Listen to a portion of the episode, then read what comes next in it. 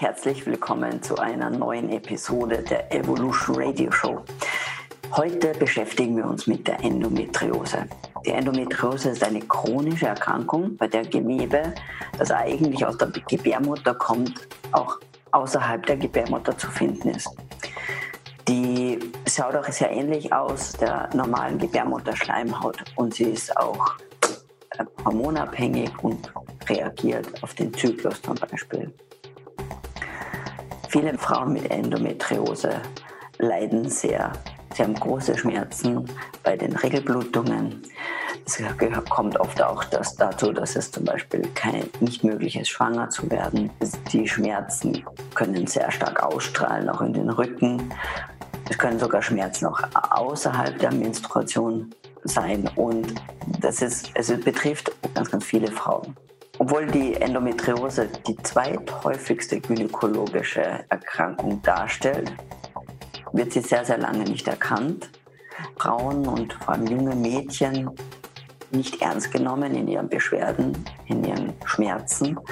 Und hier gehört definitiv wesentlich, wesentlich mehr Aufklärungsarbeit getan. Ich freue mich, dass ich heute Romina Skalko als zu Gast habe. Sie ist ganzheitliche Gesundheits- und Ernährungscoach und beschäftigt sich schon sehr, sehr lange mit der Endometriose. Sie ist selbst betroffen und berichtet über ihre Erfahrungen mit der Endometriose und welche Möglichkeiten, auch alternativen Möglichkeiten der Therapie es gibt und was sie alles so ausprobiert hat.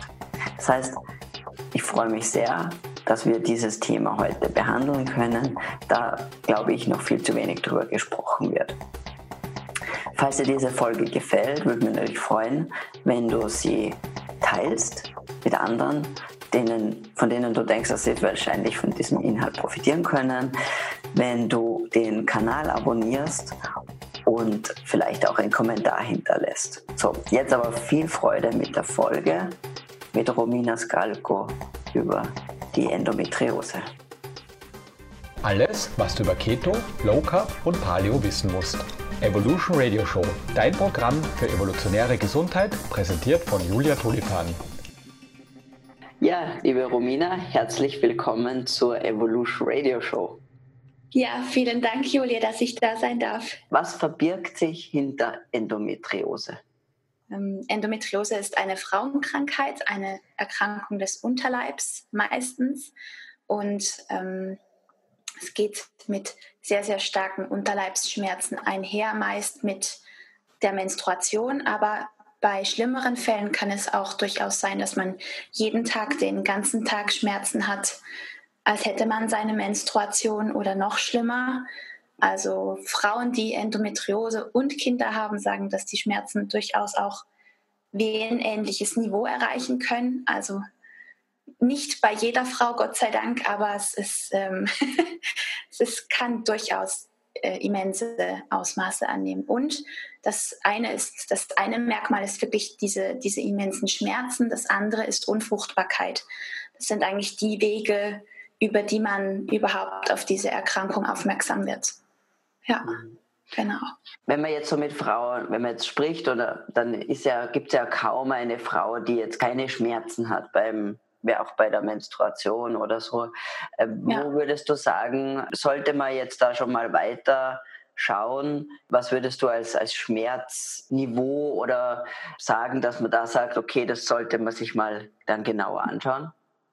Also grundsätzlich muss ich von Anfang an sagen, dass Schmerzen während der Menstruation nicht normal sind, auch wenn es nur leichte Schmerzen sind. Das ist eigentlich nicht der natürliche Zustand, sondern also wenn man Schmerzen hat, ist schon irgendwas mal nicht ganz in Ordnung. Also nicht unbedingt auf körperlicher Ebene, sondern einfach Schmerzen müssen grundsätzlich nicht sein. Hm. So das mal, um das gesagt zu haben.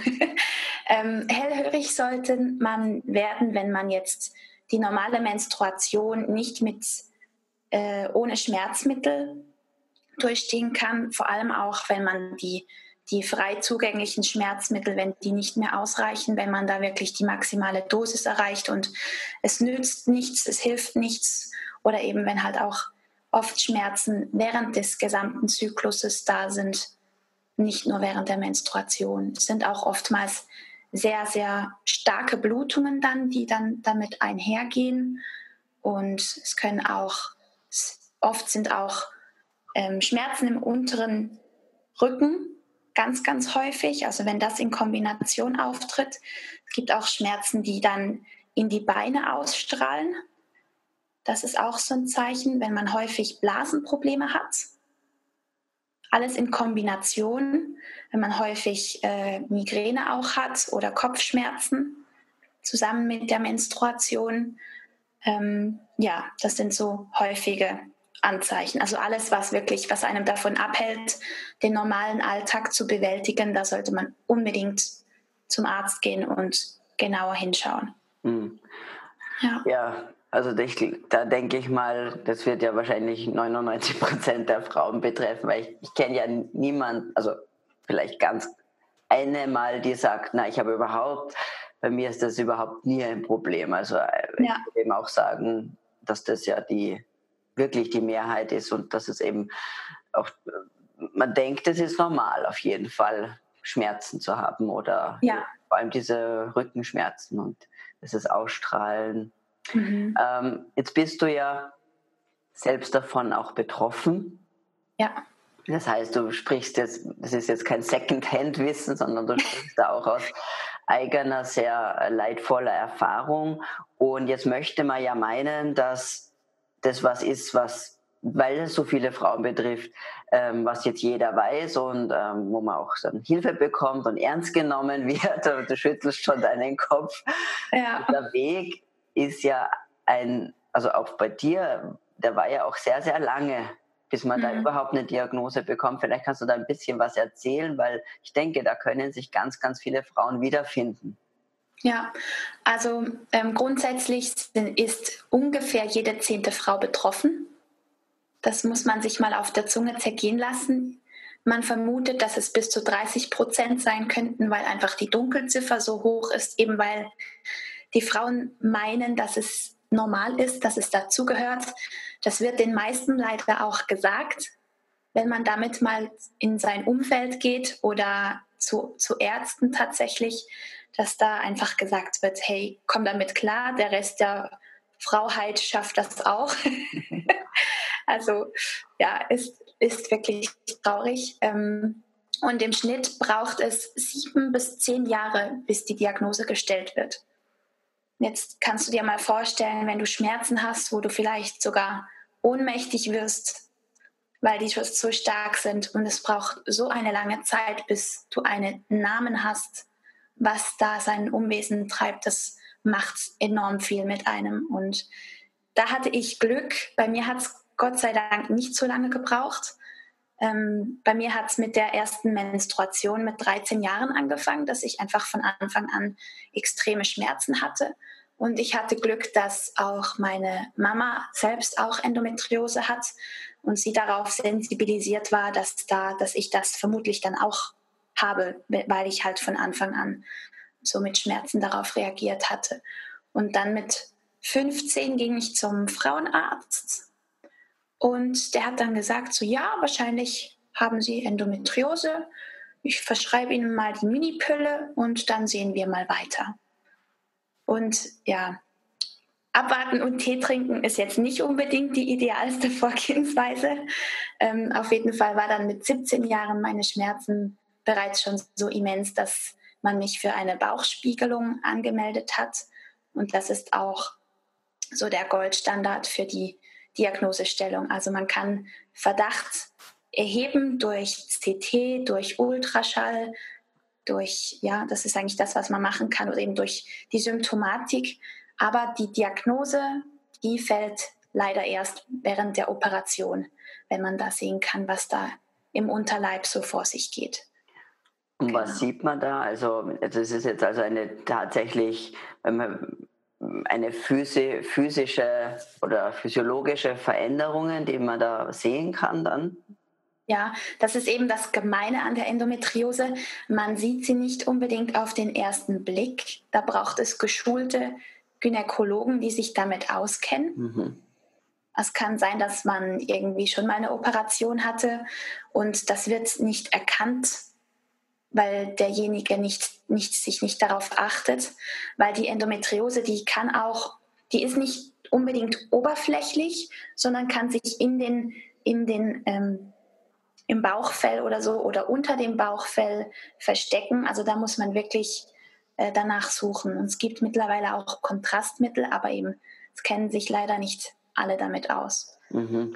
Das heißt, da sieht man tatsächlich Veränderungen im, im Gewebe, also Zellveränderungen, ähm, ja. Entzündungsprozesse vermutlich, oder? Genau, es sind dann sogenannte Endometrioseherde, die man da findet. Mhm. Genau.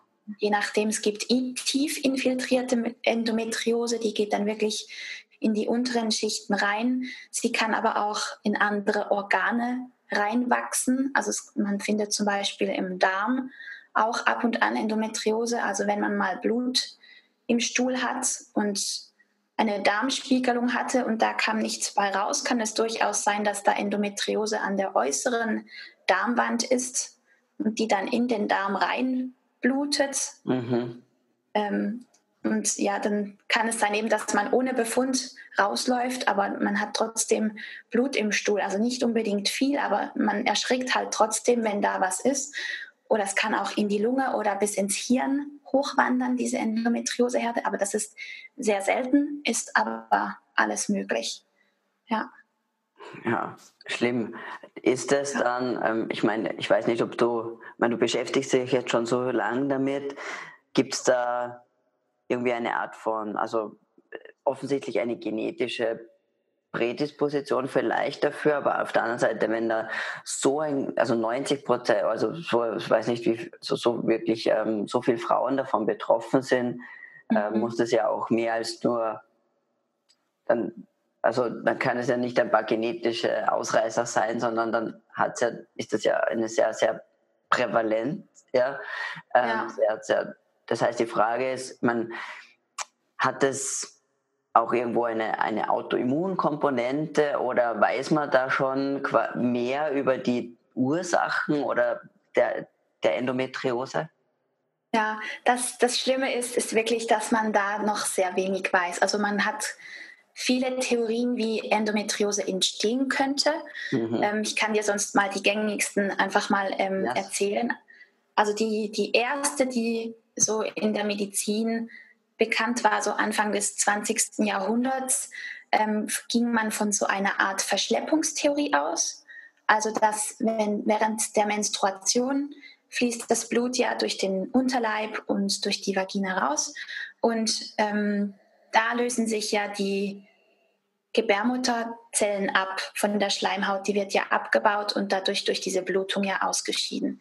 Und da hat man vermutet, dass ähm, diese abgestorbenen Gebärmutterhautzellen, dass die hängen bleiben im Gewebe und da wieder sich festsetzen und festwachsen und da wieder ihre eigene Blutversorgung anzapfen. Ähm, die ist umstritten.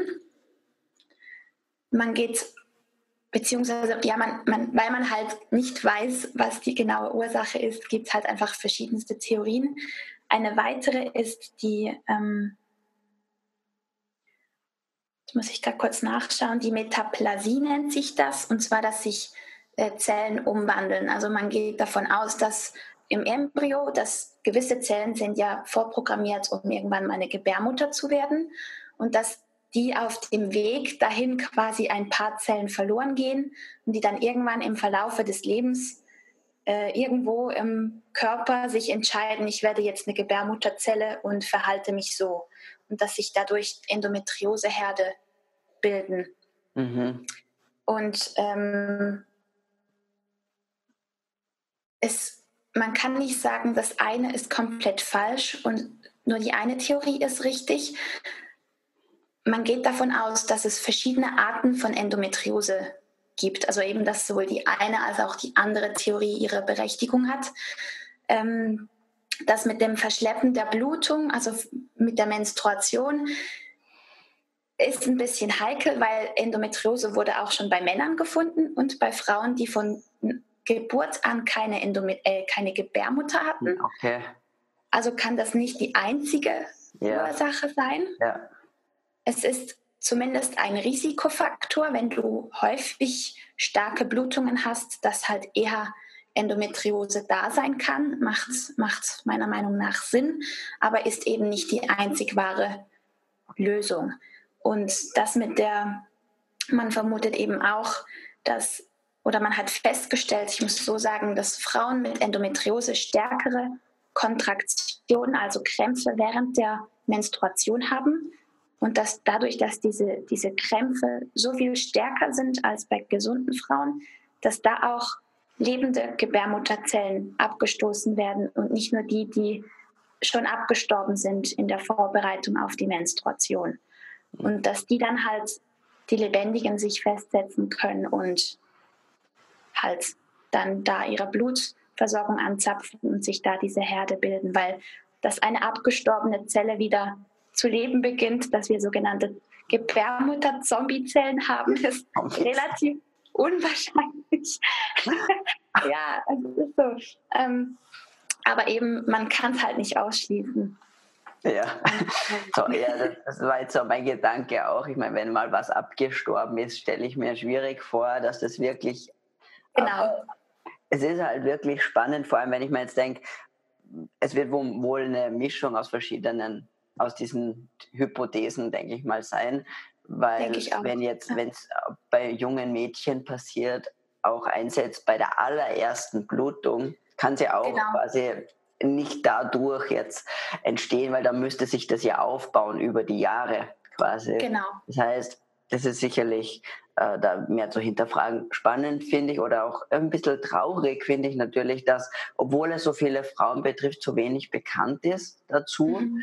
Ähm, ja. Ich denke, dass das ähm, auch irgendwo ein, ein, ein ich, oder ich sehe da auch die Schuld darin, dass ja Frauenkrankheiten oder diese Frauenbeschwerden ähm, unter Anführungszeichen gesehen ja lange Zeit auch nicht wirklich ernst genommen wurden und mhm. oder werden. Ja. ja. Es gibt ja. da interessante Untersuchungen dazu, dass ähm, auch in Krankenhäusern und von Ärzten generell Schmerz, also wenn Frauen als Schmerzpatienten kommen, das muss jetzt nicht mit, mit dem Unterleib zu tun haben, aber generell weniger ernst genommen werden und die Schmerzen als weniger schlimm eingestuft werden. Ähm, ich denke, da muss ganz viel noch an Sensibilisierungsarbeit passieren, ja. auch in der Richtung, dass ähm, ja, einfach wie eben Frauen im Gesundheitssystem und als, als Patient wahrgenommen werden. Und mhm. in Bezug auf diese, auf die Schmerzen bei der, bei der Menstruation ist es natürlich nochmal noch mal interessanter, dass es, dass es hier diese Endometriose gibt und die eigentlich, obwohl es so viele Frauen betrifft, so wenig wirklich äh, dazu gibt. Jetzt ist natürlich die Frage, die jetzt bleibt, wenn es betrifft so viele Frauen. Mhm. Welche Möglichkeiten hat man denn, also sie was zu tun? Ja, also ja. Hast, es gibt vielleicht, es gibt natürlich die, denke ich mal, die oder die, die konventionellen mhm. Methoden. Genau. Vielleicht kannst du dazu ein bisschen was sagen, deine Erfahrung, mhm. einfach deine persönliche Erfahrung, die du damit gemacht hast. Beziehungsweise ja. bist du ja auch da ganz stark involviert auf der Suche auch nach anderen Möglichkeiten, weil das recht unbefriedigend ist, die, die momentanen Lösungen. Ja. Wenn du da ein bisschen was dazu erzählen könntest. Mhm. Ich möchte zuerst noch ähm, sagen, du bist ja ein Fan von der Evolution, beziehungsweise alles nichts macht Sinn wie geht dein Lieblingszitat außer ja. im Licht der Evolution? Nichts in der Biologie macht Sinn, ja, außer genau. man betrachtet es im Lichte der Evolution. Genau. Ganz genau. Ähm, ich finde dazu auch noch einen Aspekt enorm spannend, wenn man nämlich mal schaut, wie in den Naturvölkern Frauen mit dem Thema Menstruation umgehen. Das ist erstens mal nichts, wofür man sich schämen muss noch etwas Unnatürliches. Im Gegenteil, das wurde früher vergöttert, weil es das Geschenk des Lebens symbolisiert hat. Ähm, da wurden auch Mädchen ins Frausein über diverse Rituale eingeführt.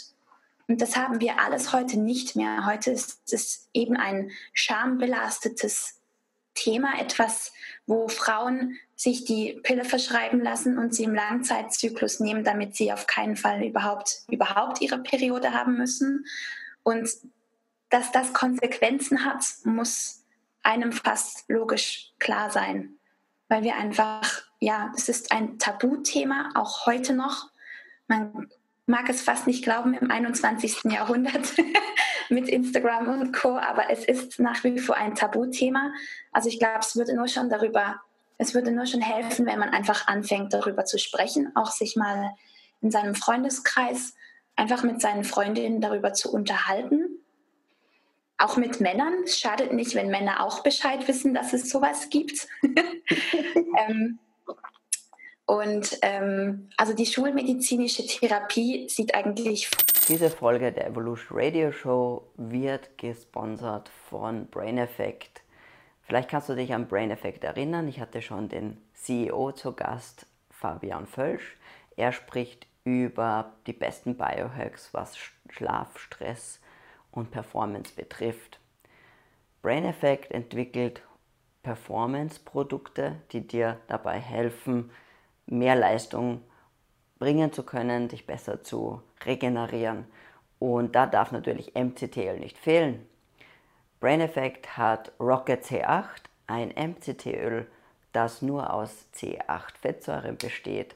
Es ist geschmacksneutral, wunderbar einzusetzen, ob es dir in deinen Kaffee gibt, gibt in einen Salat oder Smoothie, alles geht. Wenn du Rocket C8 testen möchtest, dann schau doch auf www.brain-effekt.com vorbei. Klick einfach auf den Link in den Show Notes und mit dem Gutscheincode KETO20 erhältst du jetzt 20% Rabatt.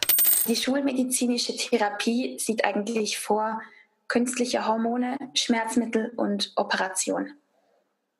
Also es geht eigentlich darum, dass man versucht, Erstens, also bei leichter Endometriose gibt man in der Regel eine normale Pille, eine Mini-Pille, um einfach halt den, den Zyklus unter Kontrolle zu halten und um das Östrogen ein bisschen zu unterdrücken mit solchen Gestagenen, mit dem künstlichen Progesteron.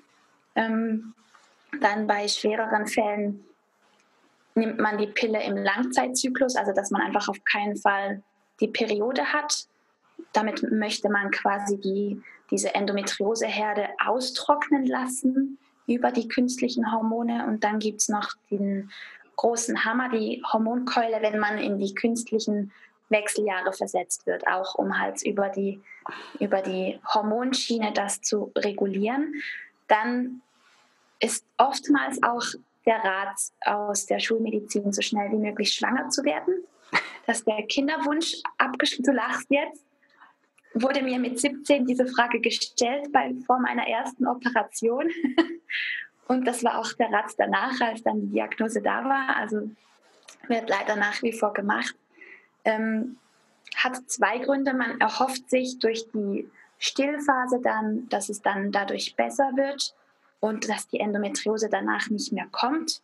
Oder wenn sie doch wiederkommt, dass man dann halt die Gebärmutter entfernen kann. Mhm. Aber eben durch die Theorie, die ich vorhin gesagt habe, die Endometriose ist schon bei Frauen festgestellt worden, die von Geburt an keine Gebärmutter hatten. Also es ist keine Garantie, dass das die Sache löst. Genau.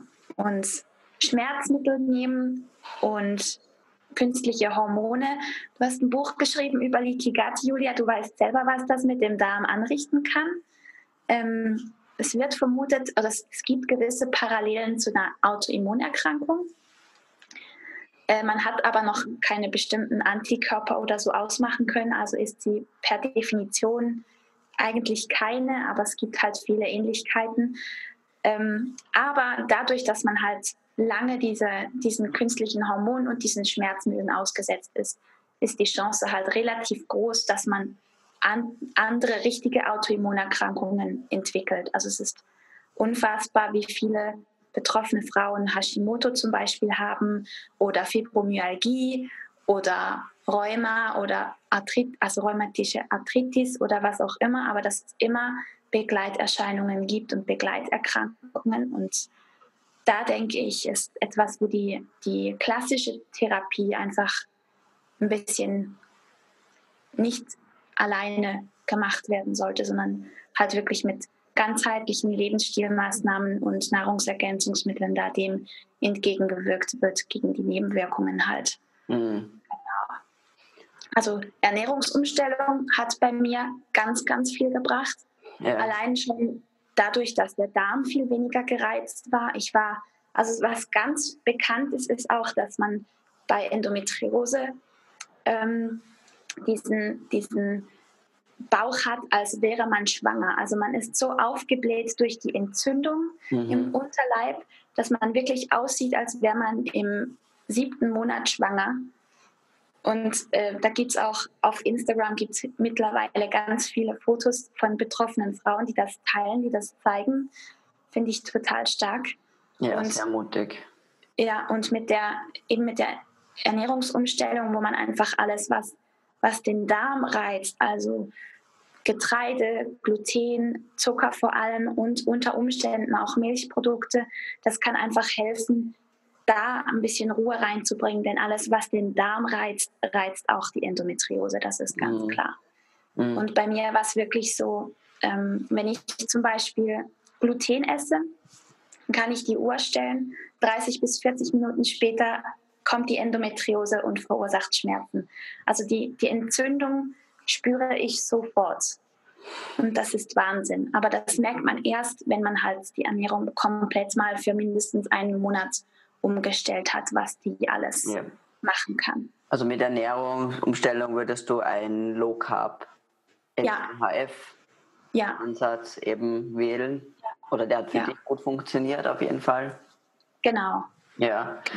Also es ist halt ganz individuell, wie halt mit Ernährung nicht jeder, je nachdem, wie empfindlich der Darm schon ist, ähm, wie der schon unter den Medikamenten gelitten hat, was man sonst noch tut, muss man halt restriktiver sein oder kann man, muss man nicht ganz so strikt dahinter gehen, aber es hilft auf alle Fälle, mhm. wenn man da mal, wenn man sich da mal darauf achtet. Und welche, und ja, ich meine, du, experimentierst ja sehr, sehr viel. Welche, welche anderen ähm, Möglichkeiten hast du für dich gefunden, die jetzt für dich wirklich einen, einen großen Unterschied jetzt gemacht haben? Mhm. Ähm, ein weiterer Faktor ist sicher auch Vitamin D. Hm. Also ich hatte lange Zeit aufgrund des hormonellen Ungleichgewichts ähm, Blasenentzündungen. Ich setze die in Anführungszeichen, weil es keine bakterielle Ursache dafür gab. Ähm, also es sah aus wie eine Ente und es quakte wie eine Ente, aber es war einfach keine klassische Blasenentzündung. Ähm, nichtsdestotrotz habe ich eine achtwöchige achtwöchige Antibiotikakur verpasst bekommen. Hat bestimmt nicht gut geholfen. Und äh, das hat mir die Augen geöffnet, als ich dann Vitamin D angefangen habe, den Mangel aufzufüllen und wirklich täglich zu supplementieren, dass da die Blasenentzündung deutlich, deutlich zurückging. Und ich spreche von zwei bis drei Blasenentzündungen pro Woche. Bis jetzt vielleicht einmal in drei Monaten oder so, wo es leicht unangenehm wird, aber nie in dem Ausmaße, wo ich vorher total eingeschränkt war. Mhm. Also das war auch etwas. Und was mir noch sehr geholfen hat, das ist jetzt halt ähm, psychosomatisch. Ich habe mich eben mit dieser, mit der Akzeptanz oder mit der Weiblichkeit, der eigenen Weiblichkeit sehr stark auseinandergesetzt. Und da haben mir innere Bilderreisen sehr geholfen, wo ich mich wirklich im Unterbewusstsein wirklich tiefgründig mit der Thematik befassen konnte und daran arbeiten konnte. Und das hat mir tatsächlich dann alles in allem, bin ich jetzt so weit, dass ich wirklich ähm, schon mehrere Menstruationen schmerzfrei erleben durfte. Also ich habe mit 29 meine erste schmerzfreie Periode erlebt. Ähm, und ja, wirklich, ich habe ich hab, ich hab das so gefeiert, das hätte von außen wahrscheinlich total bekloppt ausgesehen, aber ich, das hat mir so eine Riesenfreude bereitet. Ja. Und ähm, ich werde auch, es, es wird immer angenehmer. Also es ist wirklich, bin jetzt in dem Prozess, wo es mir sehr, sehr, sehr, sehr gut geht. Super. Gott sei Dank. Ja. Gibt es noch andere ähm, Therapien, mit denen du experimentierst oder wo du sagst, ja, ich meine, du probierst, selbst wenn du jetzt nicht 100% sagen kannst, dass das jetzt ultimativ hilft, aber was könntest du, hättest du noch ein paar andere Empfehlungen, auch sei es jetzt. Therapien oder Nährstoffe oder worauf, die, mhm. worauf man noch schauen könnte? Ja, es gibt so einiges. Also Darmsanierung würde ich auf jeden Fall empfehlen, nur schon um halt die, die Schäden von den, von den Medikamenten ein bisschen auszuheben bzw. wieder auszugleichen, um da den Körper zu unterstützen. Das gleiche gilt für die Leber, dass ich da irgendwie Lebervitamine gibt, so schöne Kombipräparate, wo man die Leber unterstützen kann. Das würde ich auch jeden Tag nehmen, weil es einfach eben einfach, weil die Leber so dermaßen beansprucht wurde durch die Hormone und Schmerzmittel, weil sie da ja alles entgiften muss und auch wegen den künstlichen Hormonen, die gegeben wurden. Ähm, und äh, jetzt muss ich gerade überlegen, CBD-Öl, genau, das CBD-Öl, das hilft einfach auch, um die chronische Entzündung runter zu regulieren. Da habe ich, da bin ich jetzt selbst noch in der Experimentierungsphase. Ich möchte da meine Blutwerte überprüfen, wie die reagieren über längere Einnahme. Von daher kann ich da noch nicht, nichts Konkretes sagen, aber das schadet bestimmt auch nicht. Ähm, es hilft auch gegen die Schmerzen. Also man kann es je nachdem halt, ist auch von Frau zu Frau unterschiedlich, kann man es als Schmerzmittelersatz sogar verwenden dass man statt Schmerzmitteln wirklich CBD-Öl nehmen kann. Und ähm, Akupunktur hilft auch bei sehr vielen. Und ja, ich würde generell mal mich nach, nach so alternativen Behandlungsmöglichkeiten umsehen. Es gibt da mittlerweile sehr, sehr viele unterschiedliche Herangehensweisen und es gibt auch ähm, Unterleibsmassagen, die für viele gut sind. Habe ich jetzt persönlich noch nicht ausprobiert, ähm, weil ich einfach mit meinen Bilderreisen so Fortschritte gemacht habe, dass ich da das jetzt noch nicht gemacht habe. Aber und auf jeden Fall eben mit der eigenen Weiblichkeit mal auseinandersetzen. Mhm. Und ob es da allenfalls innere Konflikte gibt, wo man die Weiblichkeit nicht so annehmen kann, oder Mühe hat, diese anzunehmen. Und das ist auf jeden Fall schon mal, denke ich, einiges, was man ausprobieren kann.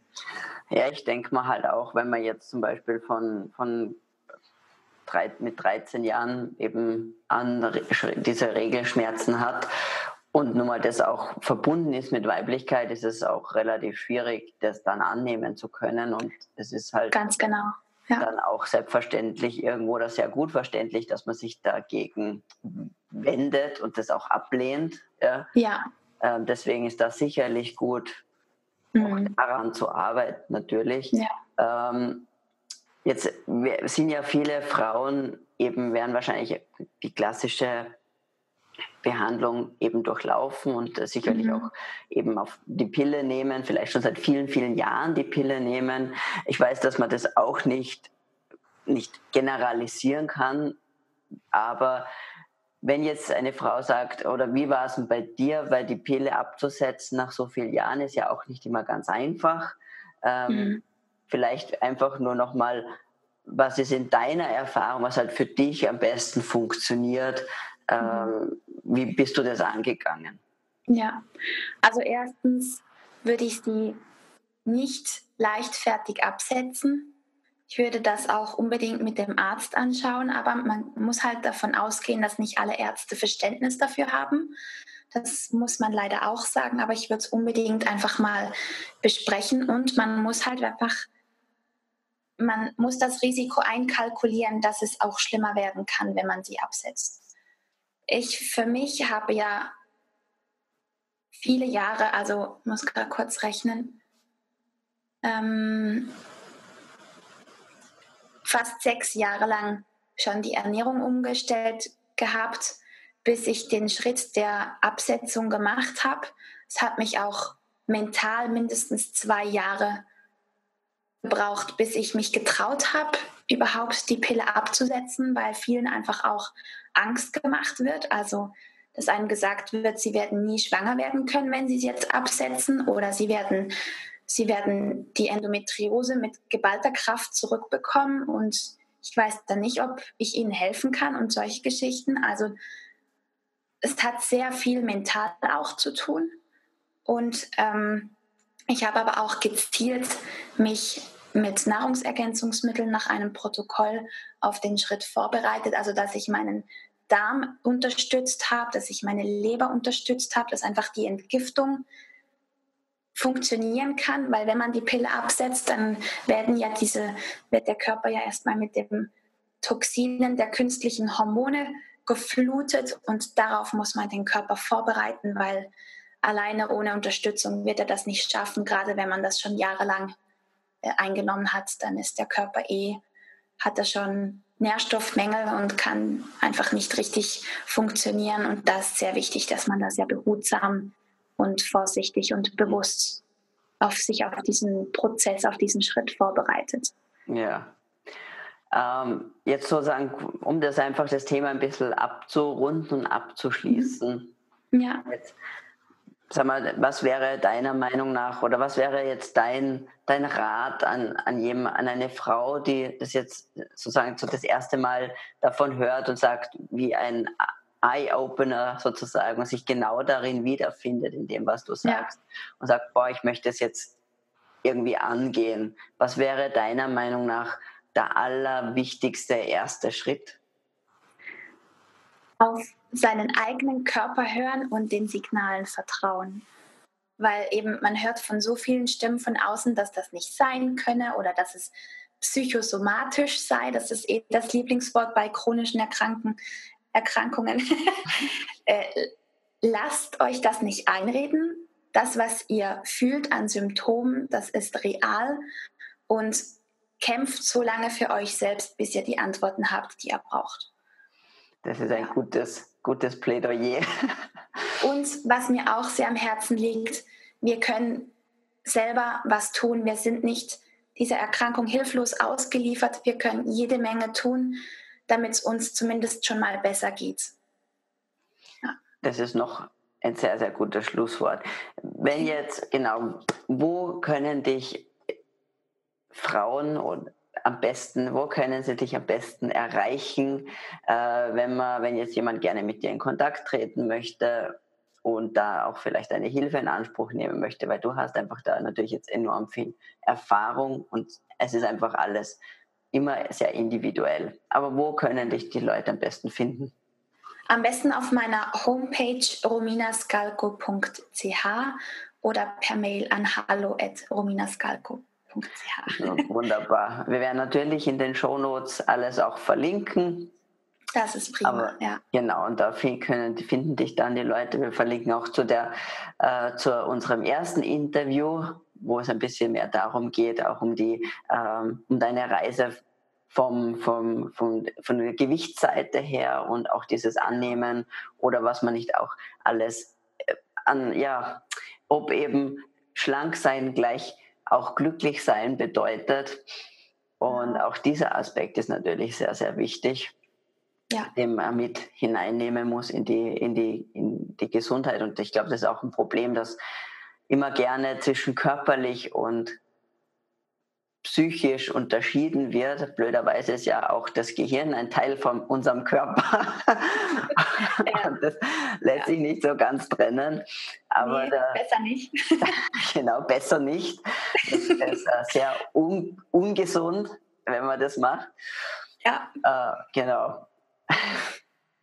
Na, vielen herzlichen Dank für deine Zeit. Ich denke, wie gesagt, es war, ist ein super, super wichtiges Thema. Sollte mhm viel, viel deutlicher angesprochen werden. Ich hoffe, wir haben ja da ein bisschen eine, eine Aufmerksamkeit, eine, eine Bewusstsein auch schaffen können und vielleicht vielen Frauen, die das jetzt hören und die sich da angesprochen fühlen, auch Hoffnung geben können, dass man sagt, ja, das ist nicht, das ist kein Schicksal oder das gehört nicht einfach halt dazu und da muss man halt durch, sondern es eine, eigentlich ist es vorgesehen, dass man die Menstruation schmerzfrei hat dass es einfach ein, ein normaler Teil des weiblichen Zykluses eben ist, aber dass der nicht mit, mit wahnsinnigen Schmerzen verbunden sein muss, dass man nicht teilweise einfach auch nur tagelang im Bett liegt und zu nichts mehr in der Lage ist. Und das ähm, jeden Monat, genau so ist es auch von der Natur sicherlich nicht vorgesehen. Und dass es spezial, also dass es Hilfe gibt und man muss da einfach auch suchen, sich natürlich an Ärzte wenden, die darauf spezialisiert sind. Es gibt welche. Ja. Und sich eben Hilfe zum Beispiel von Betreuerinnen und Coaches holt, wie dir, die damit teilweise eben große Selbsterfahrung gemacht haben. Und das ist auch oft am wertvollsten, weil was ist mehr, mehr relevant als jemand, der das selber durchgestanden hat oder immer noch durchsteht und da natürlich auch einfach besser sich hineinversetzen kann in die Situation. Ganz genau. Deswegen, also dann nochmal vielen Dank fürs Dabeisein. Ich danke dir. Ich freue mich schon, schon aufs nächste Mal. Ich muss mir gleich überlegen. Wer weiß, genau. Ganz herzlichen Dank, Julia. Falls du mehr über diese Folge wissen willst, dann schau in die Shownotes auf evolutionradioshow.de. Und wenn du uns noch nicht abonniert hast, dann such in iTunes oder deiner Lieblings-Podcast-App einfach nach Evolution Radio Show und klicke auf Abonnieren.